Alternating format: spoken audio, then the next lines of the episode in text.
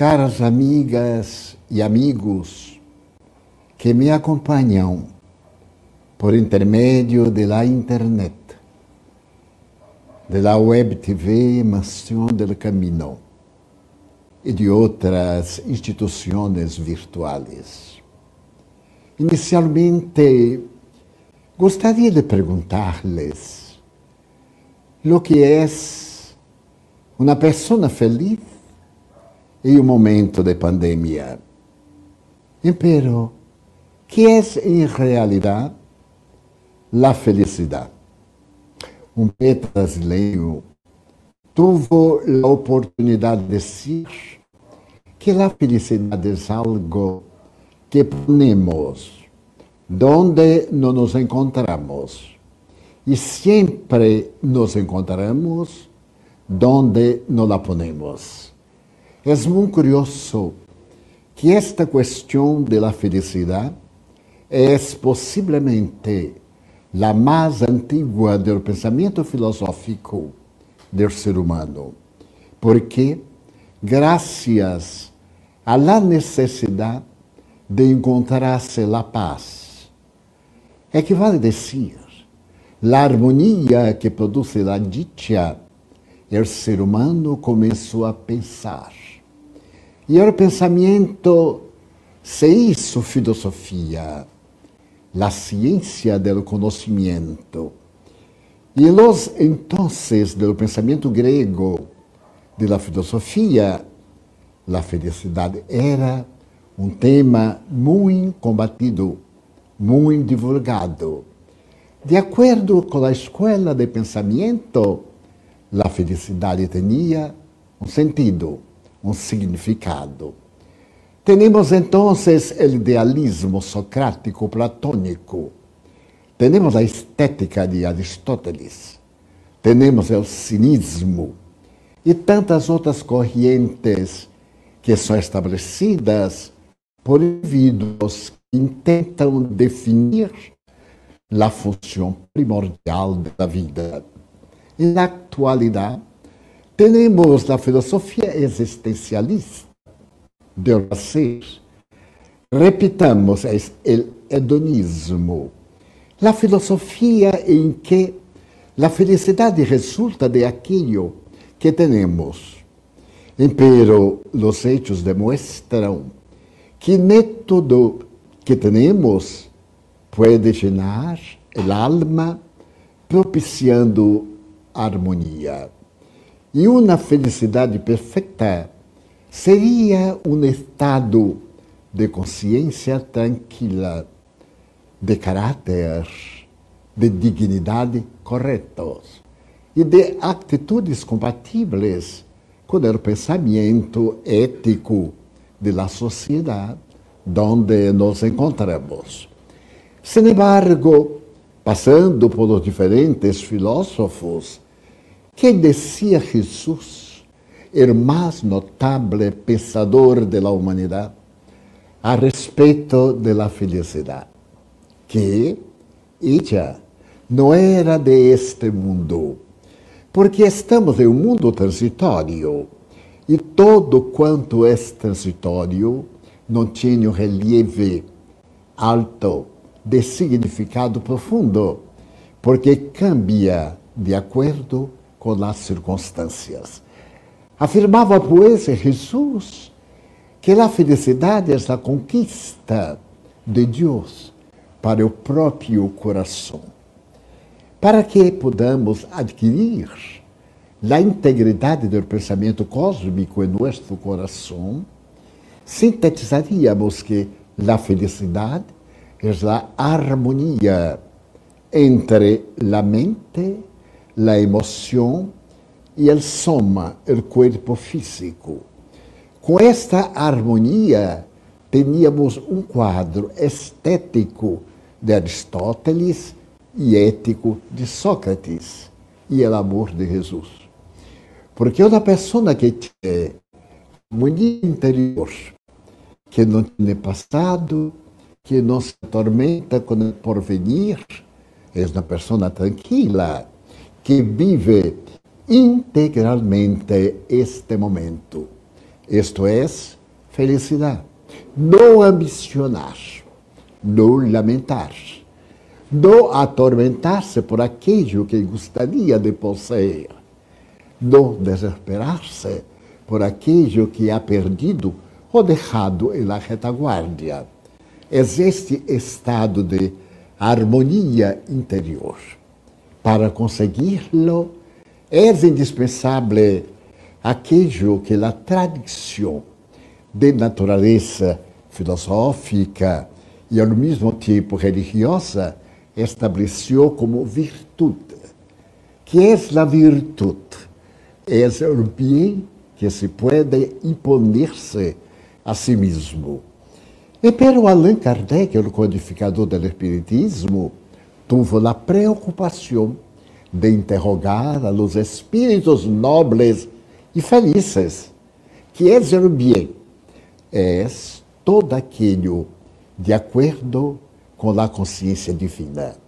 E o mal é todo aquilo que se lhe opõe, é decir, é aquilo ao contrário de lo que estabelece a consciência divina.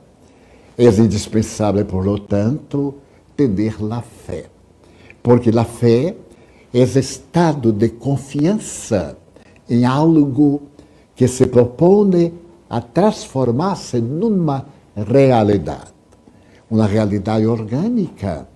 E Pedro, a realidade não é orgânica, porque todo aquilo que é orgânico permanece em mutações, em transformações, em dissolução para novas formulações de natureza molecular. Então seria uma metafísica, sim, porque seria permanente, a fé em Deus. Sin embargo, a filosofia contemporânea, em muitas escolas, atormentam-se para dizer, com o apoio da psicanálise, que a crença em Deus é um estado patológico, é uma histeria coletiva em que a criatura humana, decepcionada com seu padre biológico, apela, transfere sua necessidade para um padre imaginável. Então, quando temos fé, construímos o ideal que se transforma em uma realidade. Pero a realidade, do ponto de vista que estamos abordando, não é palpável es algo que nos llena el alma de tranquilidad y de armonía. ¿Qué sería la felicidad en un momento de pandemia? Sería, por encima de todo, la confianza en Dios. Porque de ella vendrían todas las otras manifestaciones que producen armonía en el individuo é que vale dizer, no temer a pandemia, mesmo que este bajo sua força destrutiva, saber que é transitório.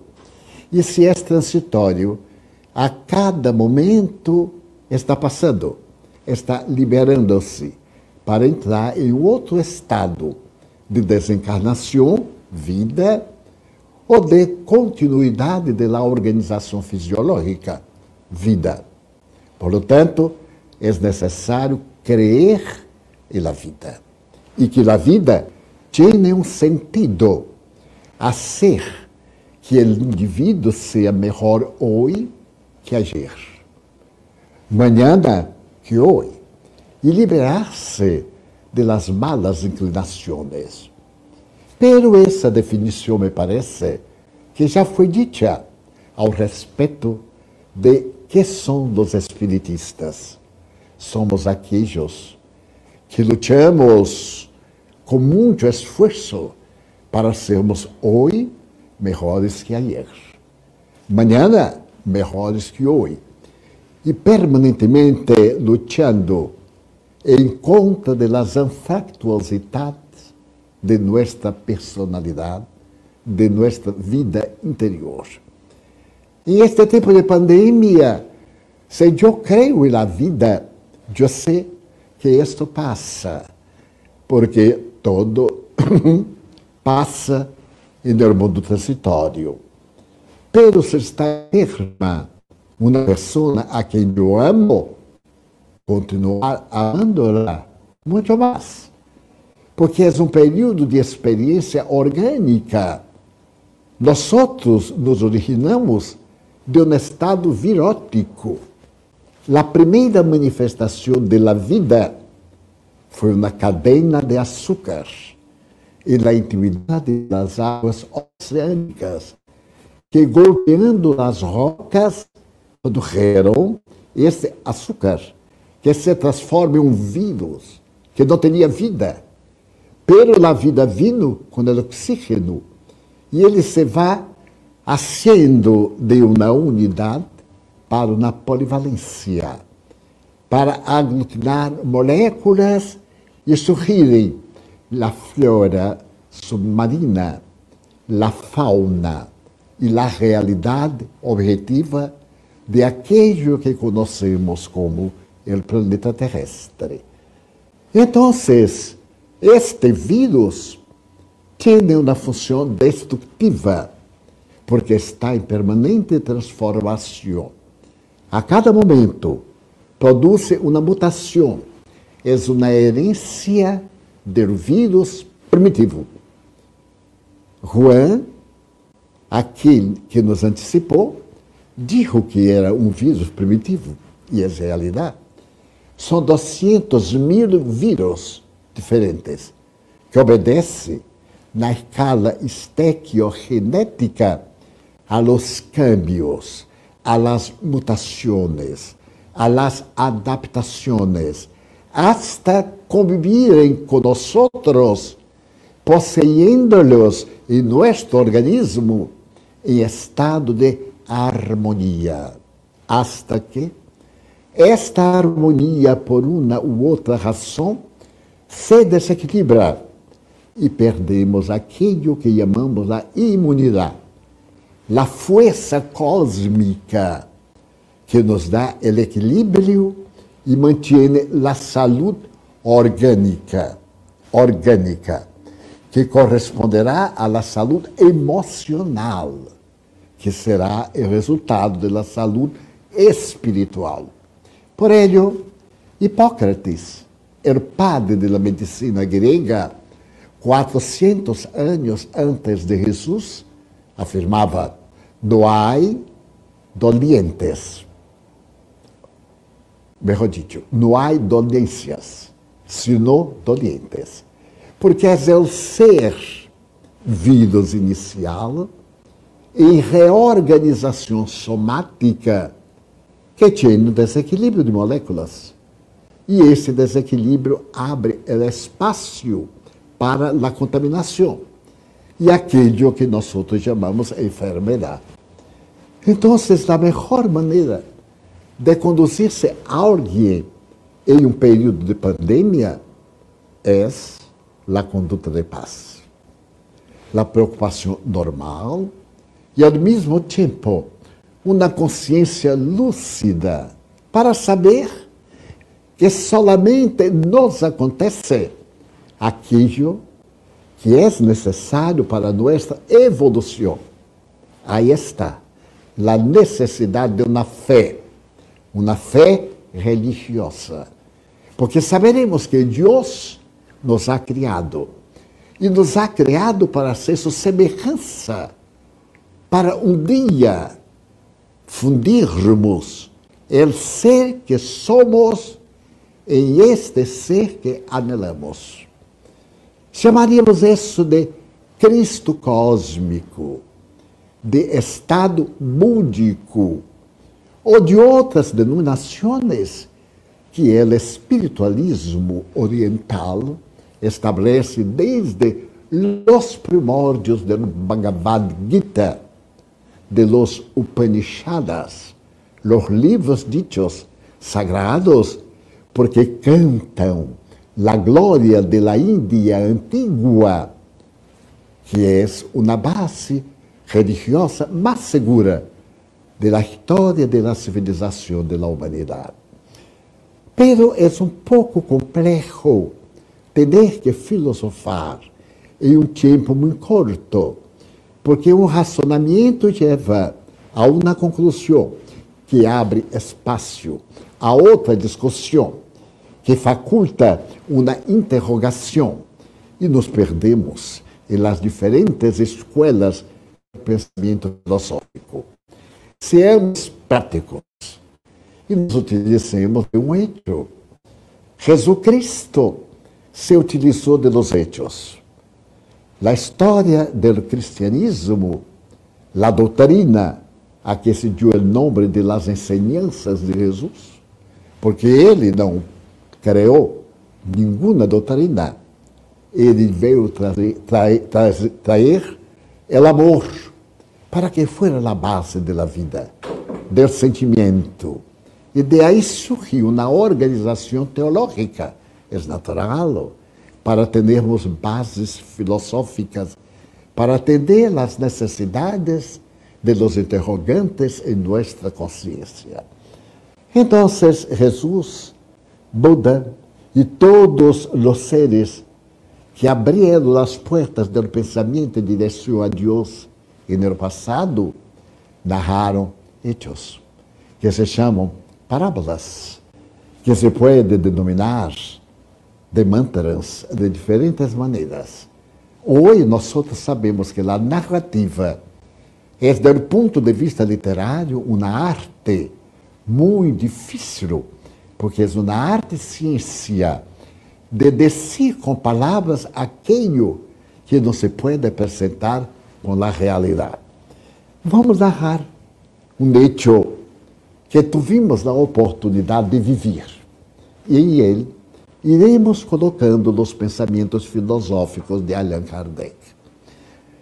E no dia 2 de novembro de 1969, eu cheguei por primeira vez a New York. Se eu viera realizado em Puerto Rico, em San Juan, é o terceiro Congresso Pan-Americano de Espiritismo.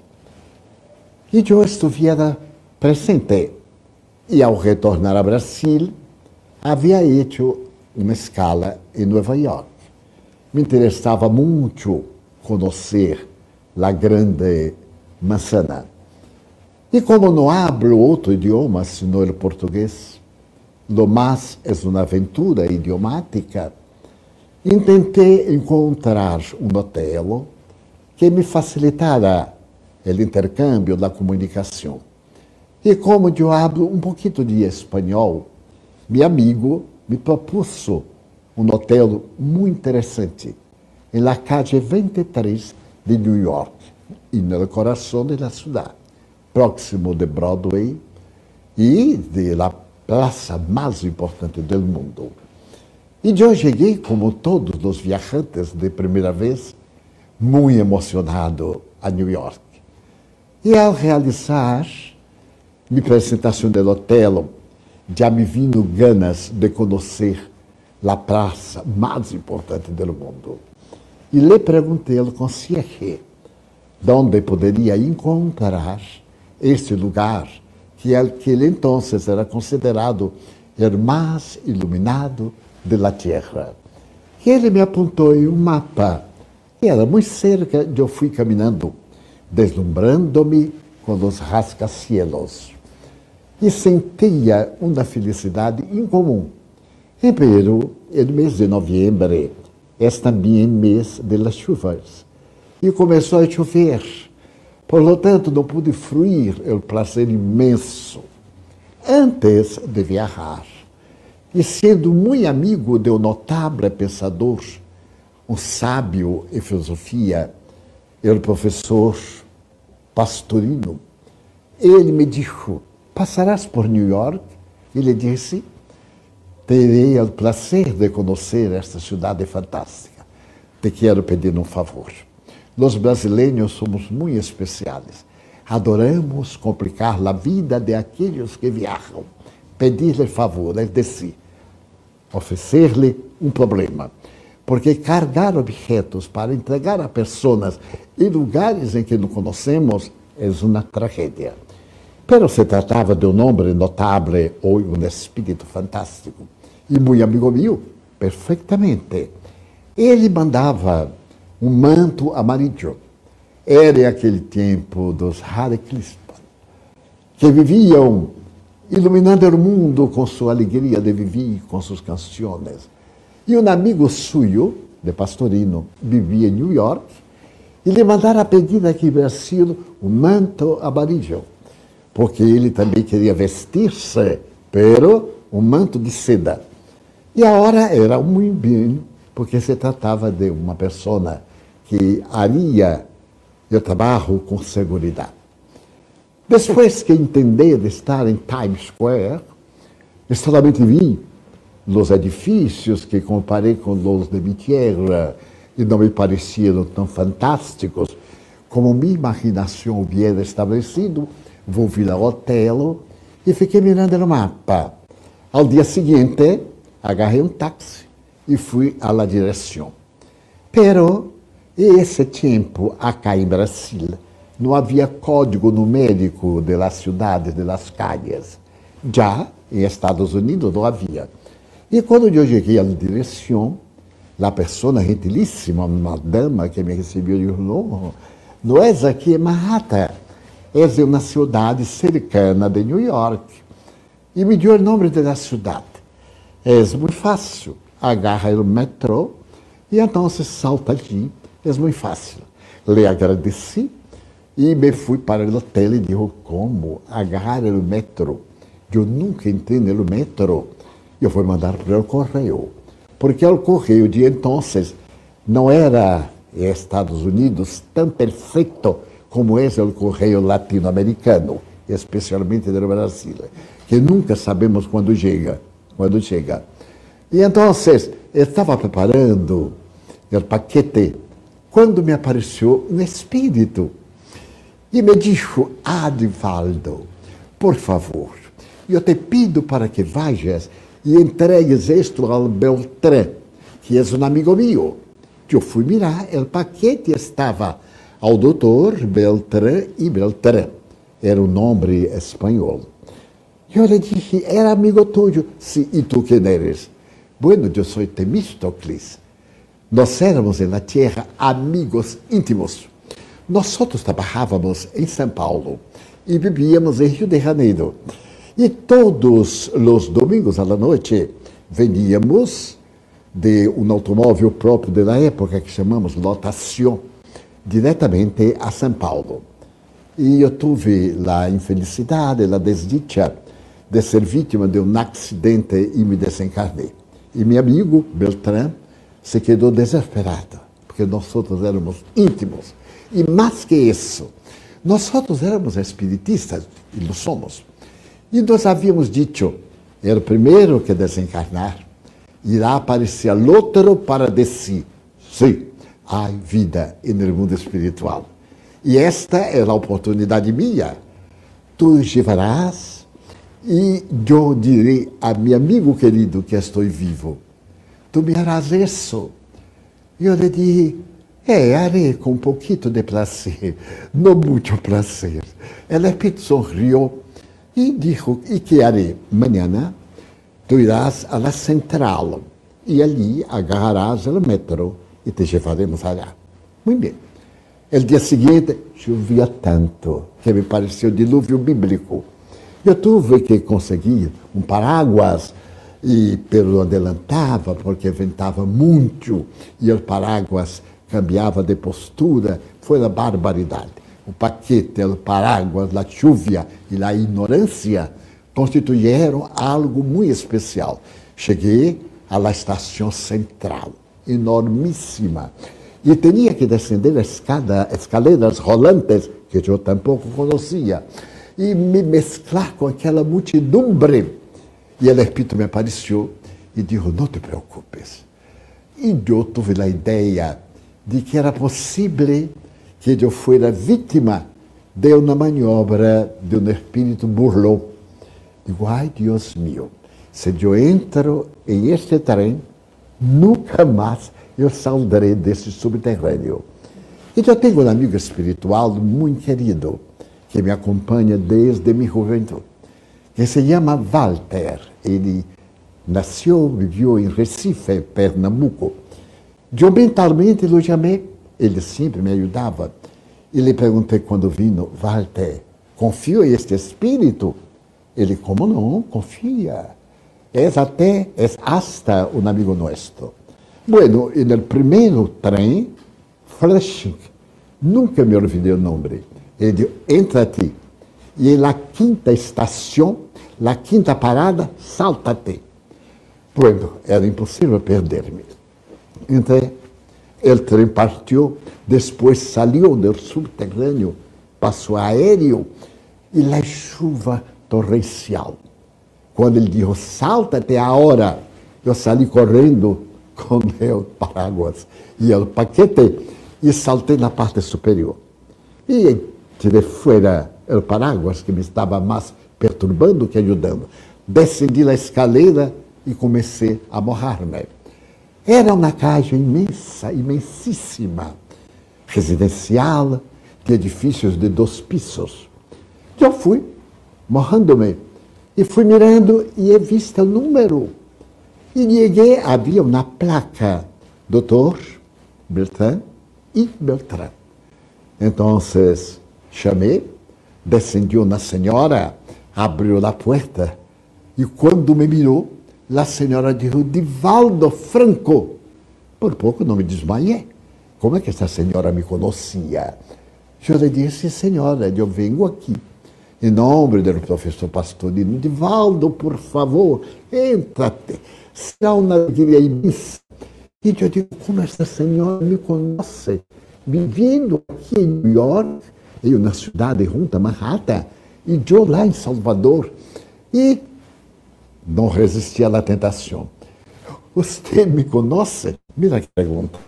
E a senhora me estava fazendo todo isso, era porque me conhecia. Pero quando nos quedamos um pouco nerviosos, hacemos todas as tonterias possíveis. Ela disse, te conosco de Rio de Janeiro. Te escuchava nas conferências com Beltrán. Nós outros somos muito amigos de Pastorino. Digo, oh, mas que prazer. Traigo o volume para seu esposo. Pero eu estava tão morrado que a senhora me levou a seu piso e disse, não puedes quedar-te assim. Saca-te. Ele sacou pero la camisa, la corbata, é per espírito todo estava borrado. Tu tens que vestir um pijama de meu marido, mientras eu pongo a secar aqui la lareira, as roupas tujas. Com receio de uma pneumonia, de uma gripe, não podia enfermar, estava em conferência. Aqueci. E a senhora era tão fantástica que me senti meia hora depois perfeitamente tranquilo. E nos pusimos a charlar, a charlar. Le narrei que o pastor ainda estava muito bem e ele disse, um momentito que eu vou telefonear para Beltrán. E quando retorno de Beltrán, pide para que não te vayas. Hoje é viernes, irás almoçar outros. Não, senhor, eu tenho aqui somente três dias e tenho que aproveitar. Não irás e não fui. A las duas horas chegou meu amigo, é decir, é o futuro amigo meu, é o doutor Beltrán, muito simpático, colombiano, engenheiro químico. E disse, pero Evaldo, nunca havia pensado de estar contigo em New York. Sorrimos muito. Lhe entreguei o paquete. Ele se comoveu, se recordou do professor Pastorino e disse, Divaldo, eu era espírita. A colocação do verbo me chamou a atenção. E lhe perguntei, e que hubo? E que hubo? Ele disse, eu tinha um amigo, de nome Temistocles. Éramos carne e unha. É um dito brasileiro, muito unidos. E ele se desencarnou há 10 anos. E nunca vuelto para me dizer que há vida depois da vida eu tenho ressentimento íntimo. E este momento eu estava já com o espírito ali e digo, bueno, eh, não sei se você crerá, pero eu a vezes vejo alguns espíritos e he visto este muchacho, um muchacho de uns 32 anos, mais ou menos, e lhe descrevi. Ele disse, que felicidade. E ele está bem. E ele de Rodivaldo, deixa-me hablar-lhe. E eu lhe dizia, não, não se pode receber Espírito a hora qualquer. É necessário muito cuidado de receber mensagens psicofônicos ou psicográficos a qualquer momento. Isto é algo negativo. E no livro de los médios, Allan Kardec habla que os médios seguros, os médios verdadeiros, têm que ser disciplinados. E como eu ia chegar a uma casa e sem conhecer a nadie, receber um espírito. E então Walter me disse, hazle este favor. Eu te pido para que lo recibas. Como se tratava de um grande amigo de mais de 30 anos naquele entonces. Eu digo, temos que sentar-nos em um lugar em que eu pudesse apoiar os braços. Sentamos na mesa. Perguntei se tinham o Evangelho segundo o Espiritismo. E ao ser uma sessão mediúnica, hicimos um culto evangélico no lugar. E lo qual, depois de orarmos, de criarmos um ambiente equilibrado, espiritual, suave, então me concentrei em meus guias espirituais. Um de eles se hizo presente e concordou. Entrei em transe. Quando me despertei, não sei quanto tempo passou, meu amigo, o senhor Beltrán, chorava. Chorava a senhora. E eu também chorei, para ser solidário, não puedo ver nada e chorar. E nos tornamos muito amigos. Ele me perguntou: Aonde estás? Ah, em La Caixa 23. Não te quedarás allá. Irei buscar-te e te quedarás comigo aqui.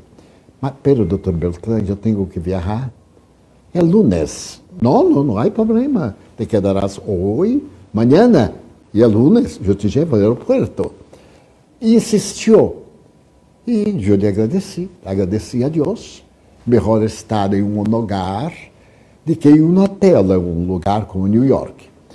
Almoçamos, descansamos um pouco, fomos ao hotel, ele pagou a diária e retornamos. Ao dia seguinte, eu tinha um encontro com uma amiga espiritista de São Paulo, em Washington, e havia dito a ele que tinha necessidade de ir a Washington. E ele me disse que me levaria. Fomos, cumprimos o dever, porque o anseio de minha alma era ditado na conferência nos Estados Unidos, em aquele entonces, onde não havia um centro espírita. Havia, sim, muitas denominações espiritualistas, muitas manifestações espirituais, muitos grupos cubanos, sim, havia e também dominicanos. Los havia na grande quantidade. Pero um centro espírita, conforme nós outros consideramos, e a doutrina codificada por Allan Kardec, que se sepa não havia. Então, fomos, mantuvimos o encontro e ao retornar, mais ou menos às, às três da tarde, ele me disse: Eu he encontrado aqui em la cidade, um pouco cerca, um grupo de metapsíquica. E tenho uma invitação para hoje, às 5 da tarde, participar de uma experiência. Te gostarias de ir? Mas com imenso prazer. Nunca havia visto um encontro de metapsiquistas e era a oportunidade de conhecer. E disse, então, vamos diretamente. Nós iremos buscar a minha esposa. Fomos e chovia como se faltasse a arca de Noé. Chegamos, era numa cidade muito importante, e ele saltou do coche e tocou a señal de chamada. Abriu a porta e aí a hora é algo muito especial. Um homem de aproximadamente 35 anos, com um problema na vista, e um problema na perna direita, nos mirou e disse: Estamos esperando um estrangeiro. qual é de los dos el extranjero? E o Dr. Beltrán contestou, e eu entendi. Los dois somos extranjeros. Eu sou colombiano e ele é brasileiro. Ele me mirou e disse, é mais pequeno. Imagínate, me chamar de pequeno, é mais pequeno. Eu me quedei surpreendido.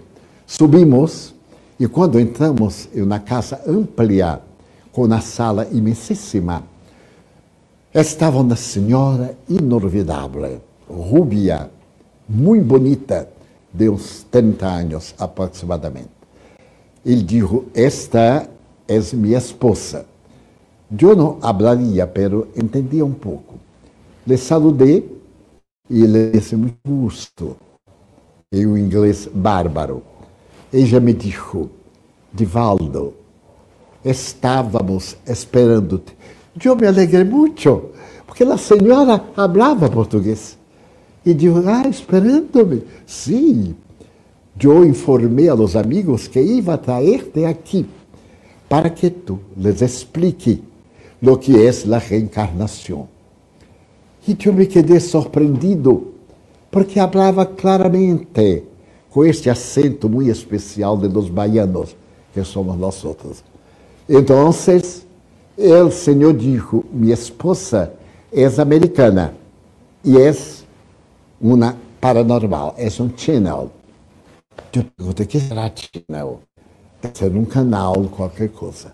Ele, ela estava incorporada por el espírito Juan de Angelis. Eu la mirei, contemplei e he visto a mentora querida que sorriu hacia mim. A senhora era médium políglota, uma faculdade extraordinária. Estamos e havia umas 38 ou 40 pessoas. E eu tenho a costumbre de contar as pessoas no auditório como algo para distrair minha mente antes da conferência. E então sentamos. E eu pedi ao Dr. Beltrán que tradujera para mim. E ao Senhor disse: Eu sou Paulo Scott. E Dr. Beltrán me disse: Ele se chama Paulo Scott. E quero narrar a história de minha vida, porque eu necessito saber por que que Deus isso, isso comigo. Eu quero saber, e se entusiasmou, a razão porque é sofrido tanto. Eu vivia aqui em Long Island. Esta casa pertencia a minha família.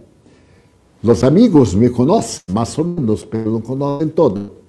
E eu tenho instrução para que les narre a história minha, para que Mr. Franco puede explicar a la luz de la reencarnación que nosotros, psiquistas y protestantes, no creemos en eso. Yo me quedé sorprendido y el hombre contó una historia de las más lindas de mi vida. Começou dizendo que quando tinha 19 anos estava na universidade ali em Long Island e era um desportista. Adorava o futebol americano.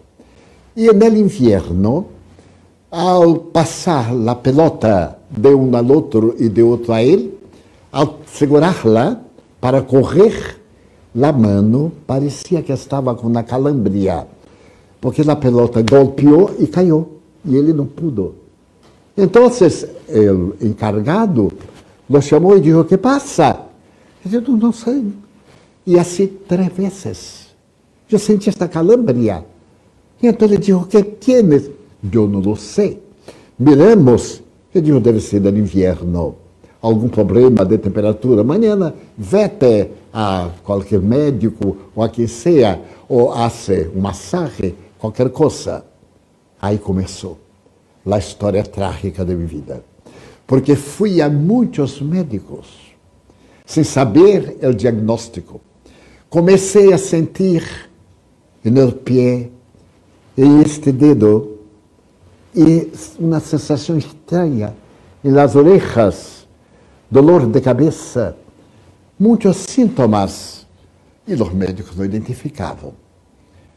No verano, eu estava na Quinta Avenida, cerca da Catedral de St. Patrick, e he visto um anúncio que dizia assim: se tu problema é a enfermidade, viene a nossa clínica que te solucionaremos. Era uma clínica nova, experimental. Eu disse, como? Então você vai allá.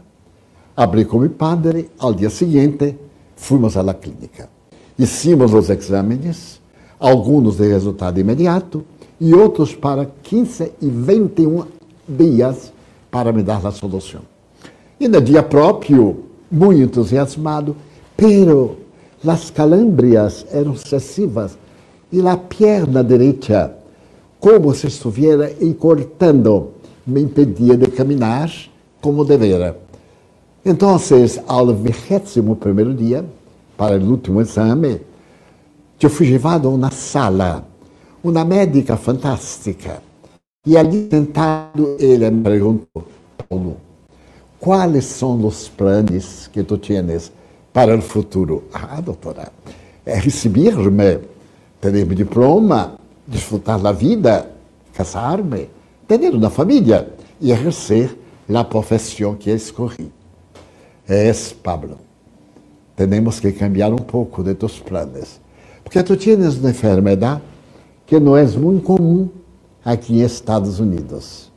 Te vou dizer, é uma enfermidade cruel. Esta sala é onde nós damos os diagnósticos fatais. Eu sonrei e disse, doutora, fatales? Sim. Tu tens hanseníase. Eu não sabia que era. Que é, doutora? Lepra. Me puse a rir, doutora, lepra aqui no Gailand? E te direi mais. Em este momento, um assistente social está em tua casa para examinar a tus familiares. E em este momento estão chegando dois policias que te irão levar ao leprosário Calvert, no oeste norte-americano. Tu vida já não te pertence. Pertence ao departamento de saúde. Eu me desesperei e ela disse: aqui, os cristales são de segurança. Não era possível. Ela saiu e eu me senti ali aprisionado. Entraram dois homens, que eram dois animais, se sentaram e me disseram que aquela noite iríamos à estação Pensilvânia para agarrar um trem para o sanatório Calvert, onde viviam os leprosos. E um deles me disse: Não te puedes huir. Não lo intentes, ¿eh? Não lo intentes.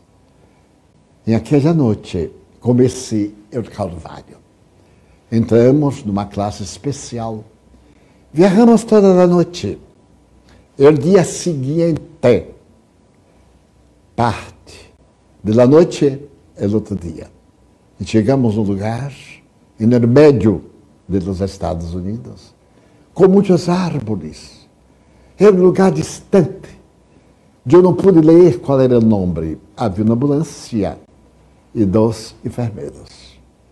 Entregado na planilha firmaram como se eu fosse um nome reto. Entramos em silêncio na ambulância e rumamos para uma cidade de leprosos. Quando eu cheguei, tive um espanto.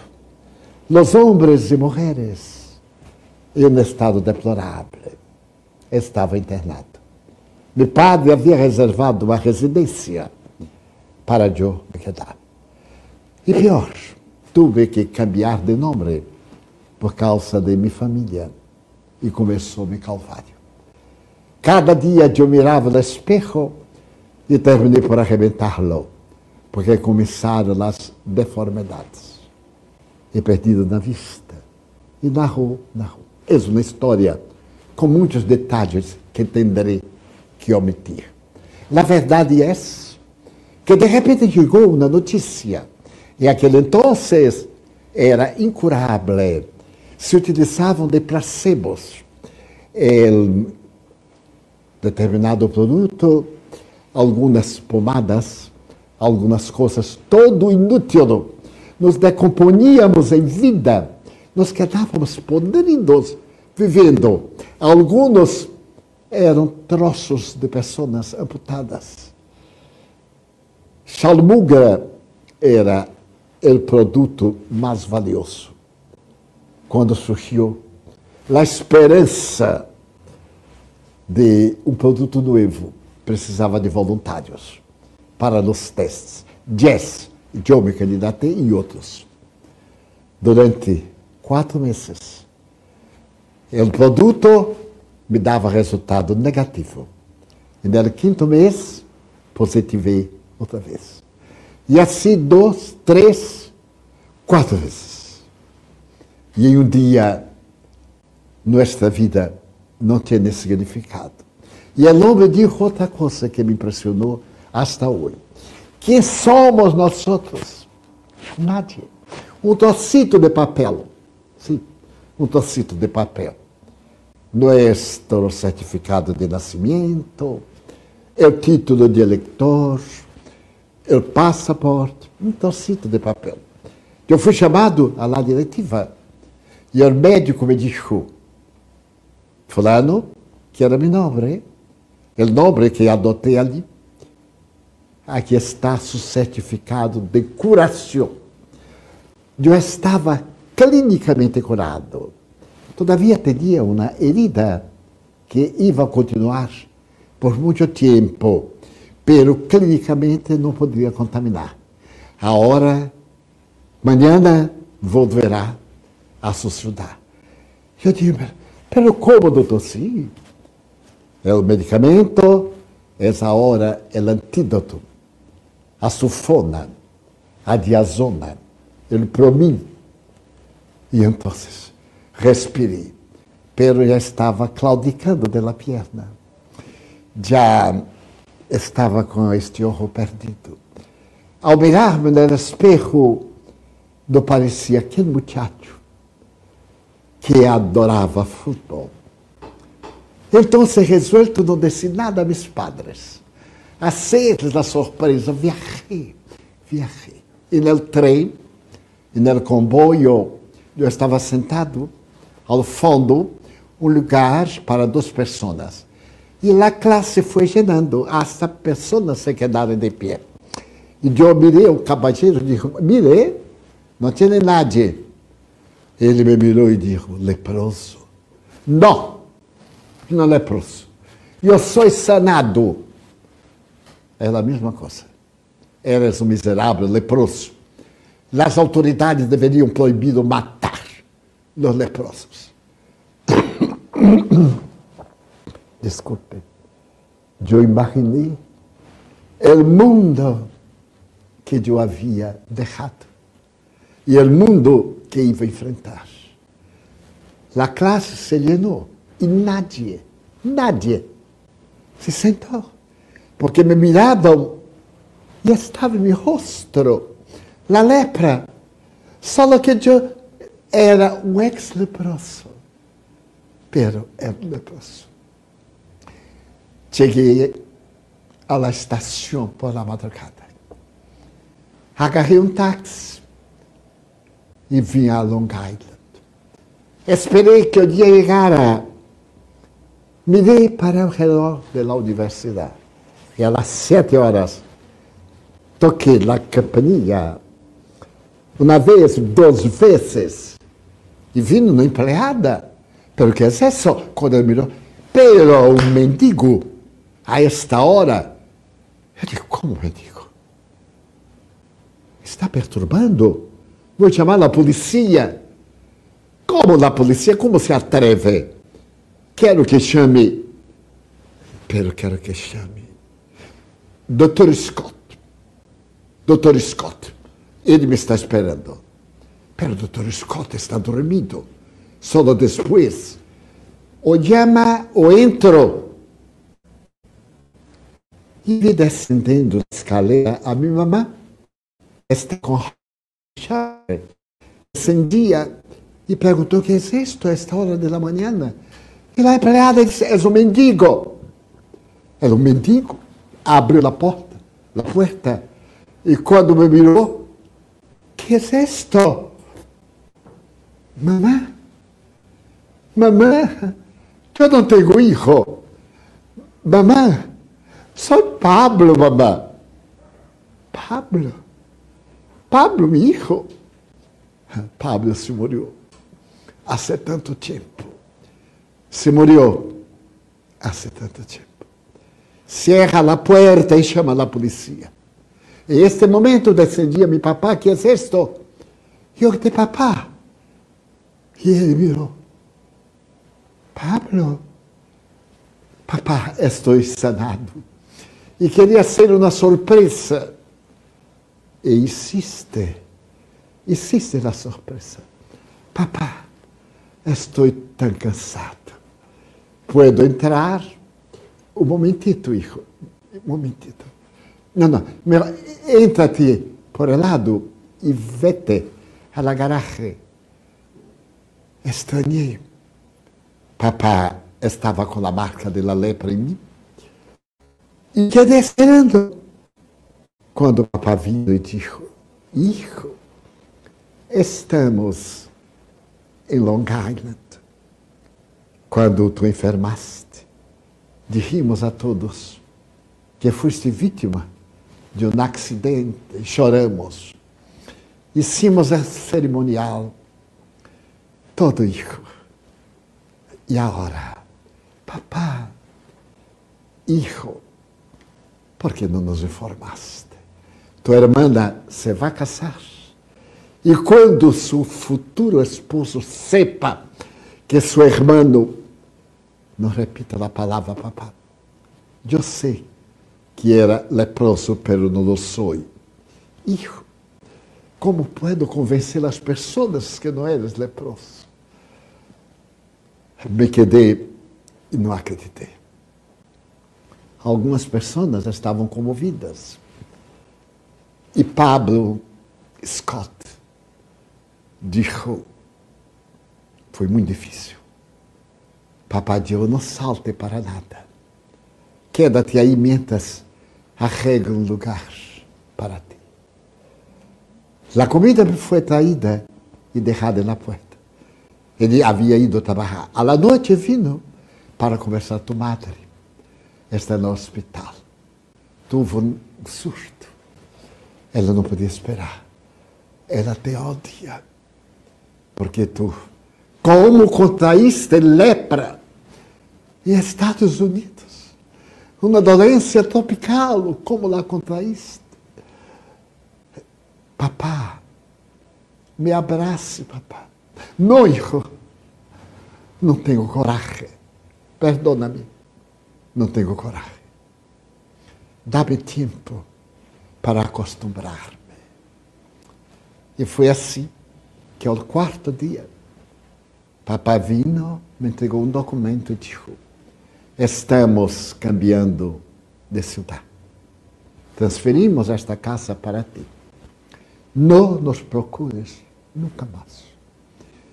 He depositado uma importância no banco em tu nome, Pablito.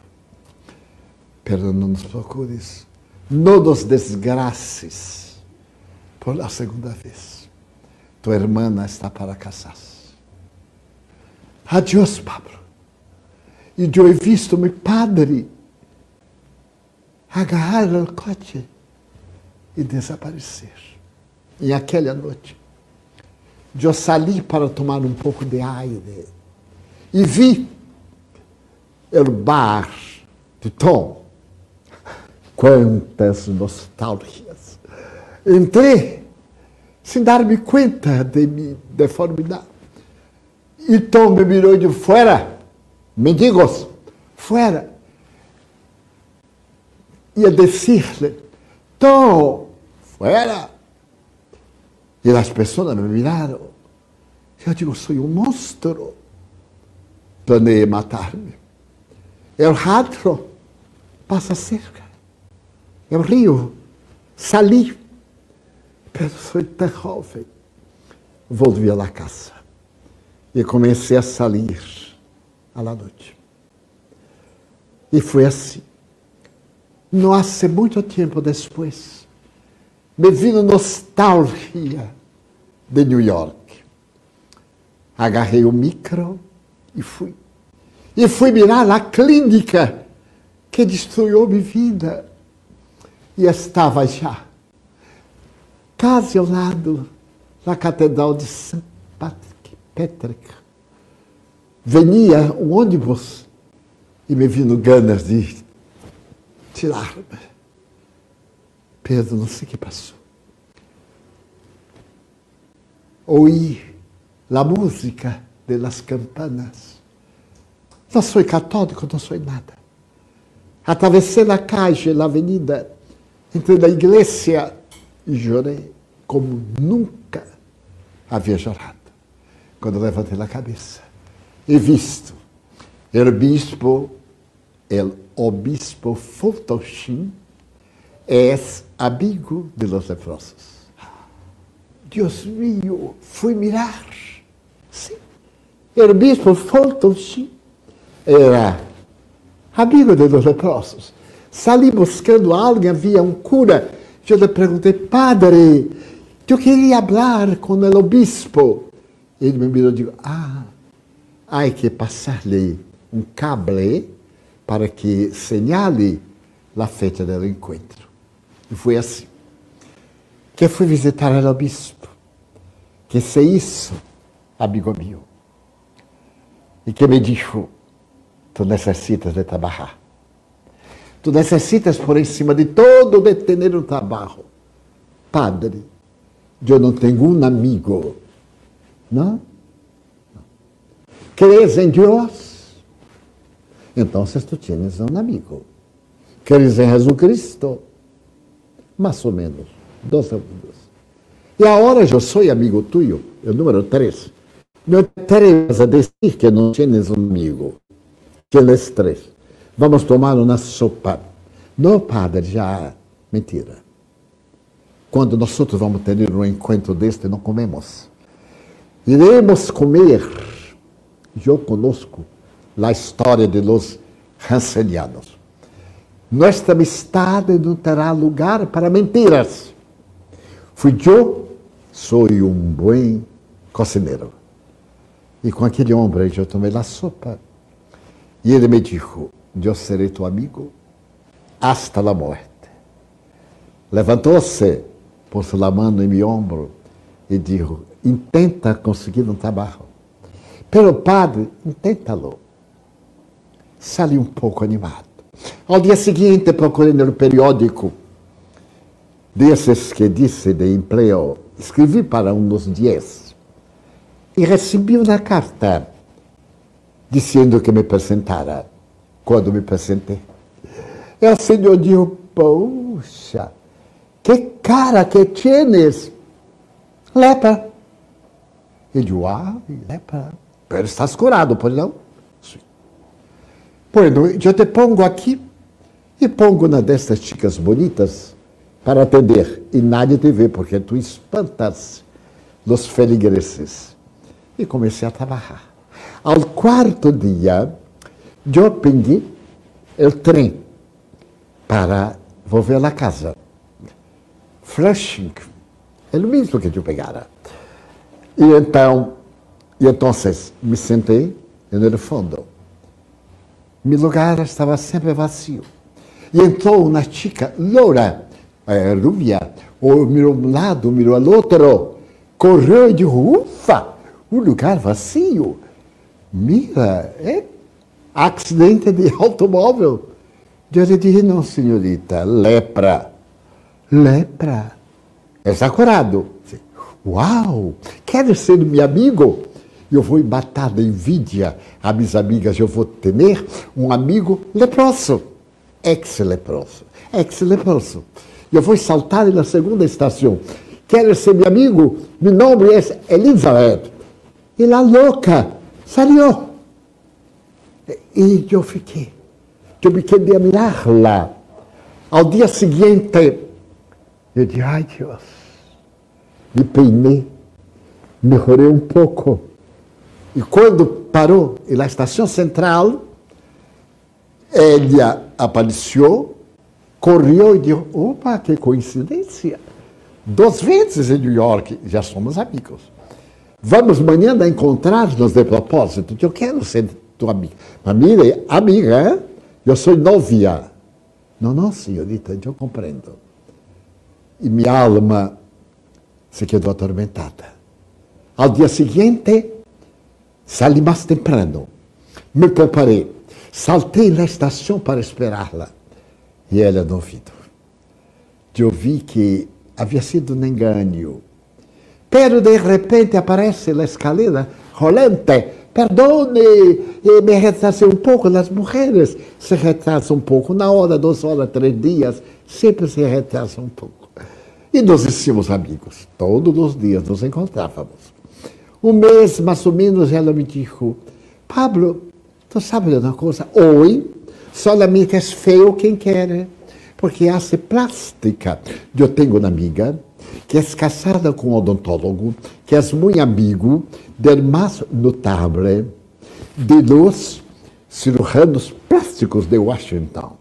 Se eu pedir a minha amiga para que pida a seu marido, para que seu marido pida ao médico, ele te melhorará um pouco. Tu gostarias de ser Pablo? E eu lhe disse, e que te parece? Muito caro? Não, não, haremos isso gratuito. E as mulheres são tremendas. Ela conseguiu. E quando menos esperava, eu estava internado no hospital Walter Reed, no hospital de, no hospital de los veteranos de guerra. Uma semana, hasta que foi señalado o dia que me iam tirar as ataduras, ha mejorado meu rosto. E então me quedé e a enfermeira disse, eu vou abrir as persianas e vou poner um espejo para que veas tu nova cara. Está uma cara bonita, hein? E eu perguntei, ela, ela vino?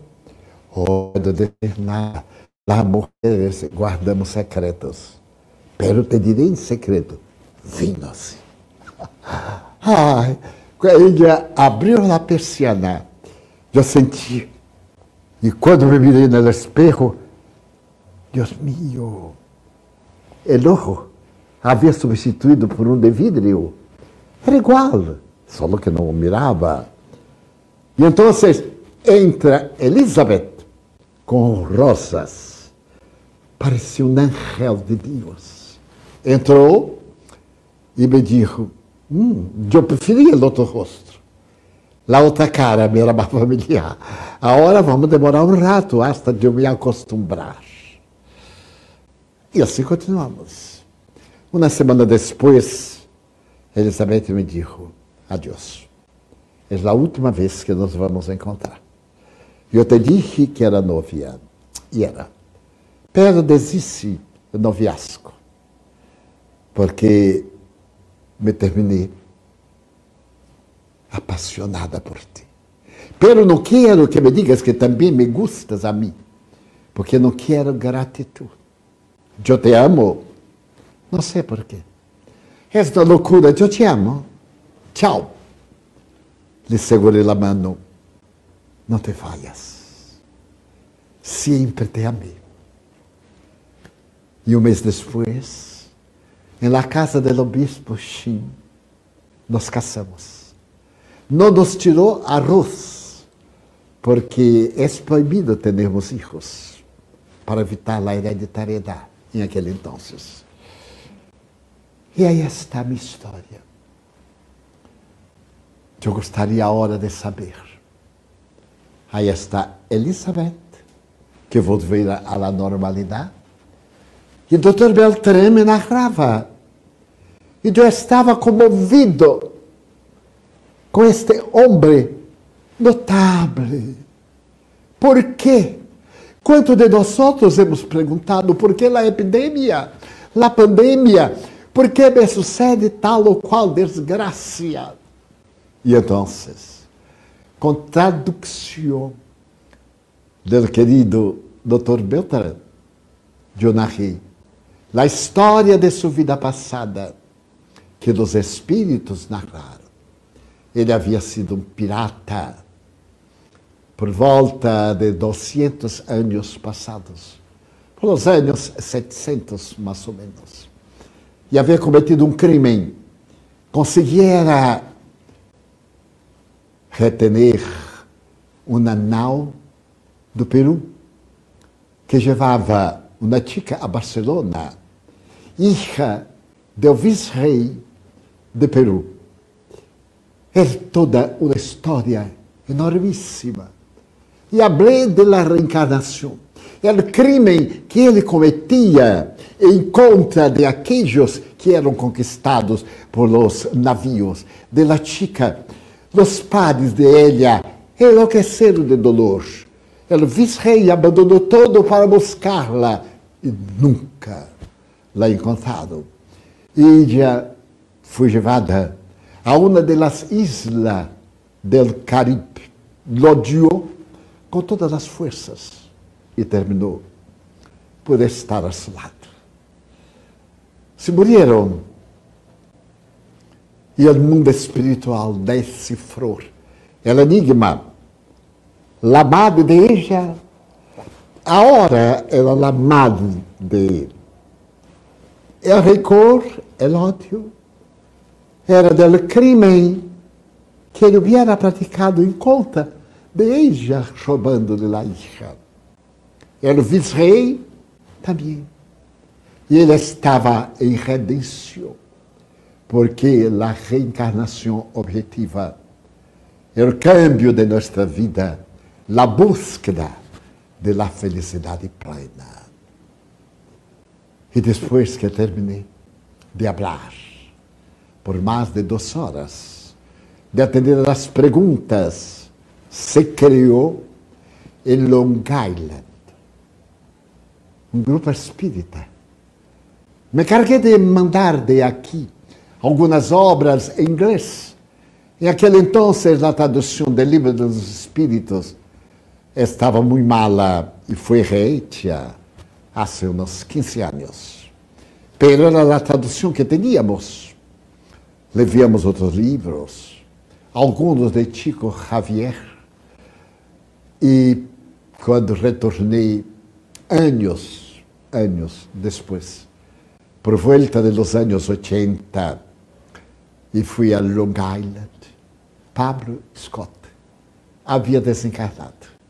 E Elizabeth, com aproximadamente 45, 48 anos, bela, muito bela, continuava com as sessões de estudo do Evangelho, um Evangelho muito mal traduzido, e também com a atividade de socorrer a los sofredores.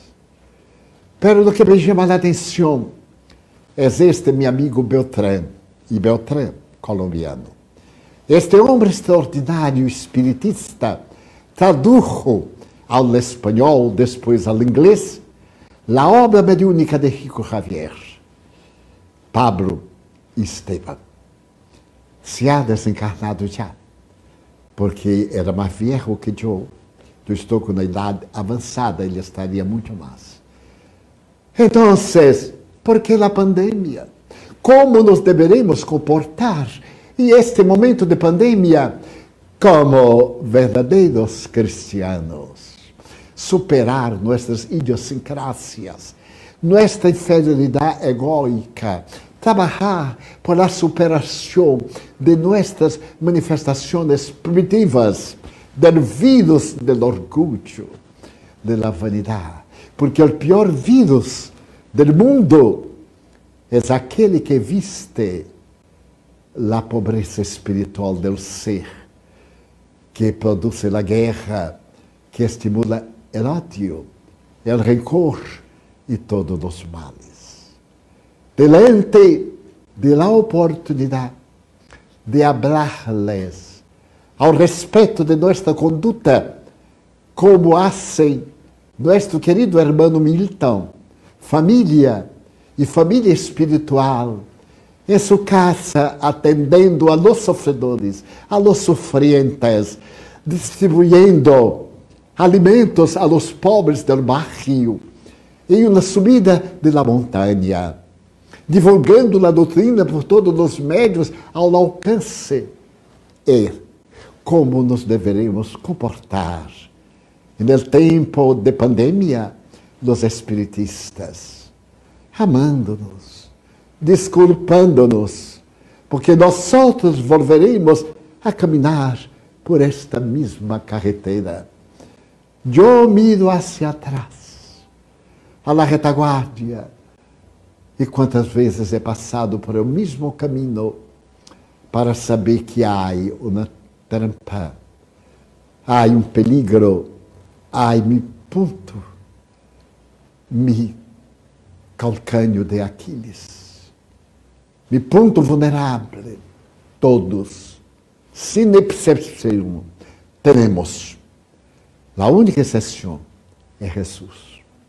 É o modelo e o guia da humanidade.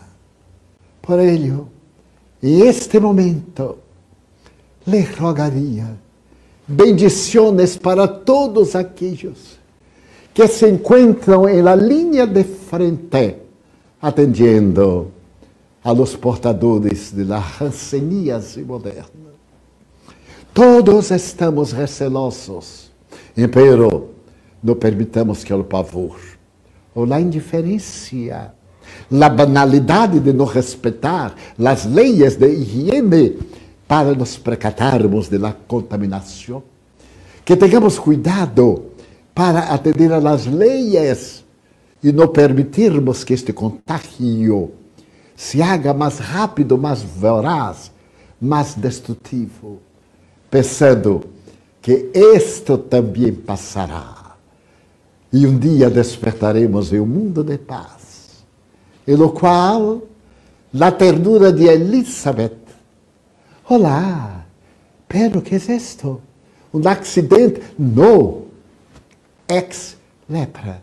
Nuestra lepra moral desapareça e por intermédio da cirurgia plástica do amor, o sentimento de ternura, de amistade, de caridade e floresca nuestros corazones.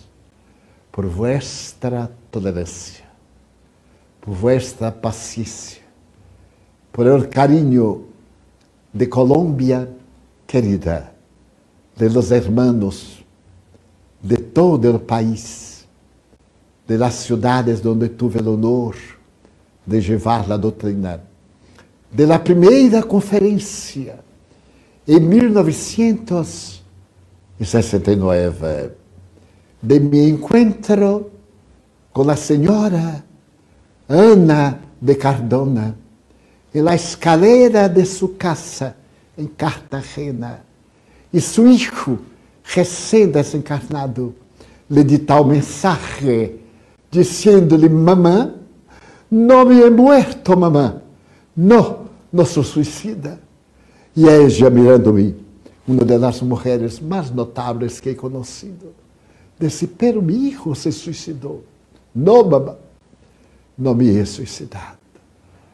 Um sonífero me levou a tomar uma overdose. E quero dizer-lhe que a vida continua. E essa dama extraordinária, com a senhora Colômbia de Martínez, salieram a divulgar a doutrina espírita e cruzou por a Amazônia colombiana e por todo o país. Muitíssimas graças, Milton e amigos que me invitaram para este momento de confraternização, rogando perdão por las gafes e por las dificuldades linguísticas deixo meu coração agradecido para que a paz seja a forma feliz em estes dias de pandemia. Muitíssimas graças.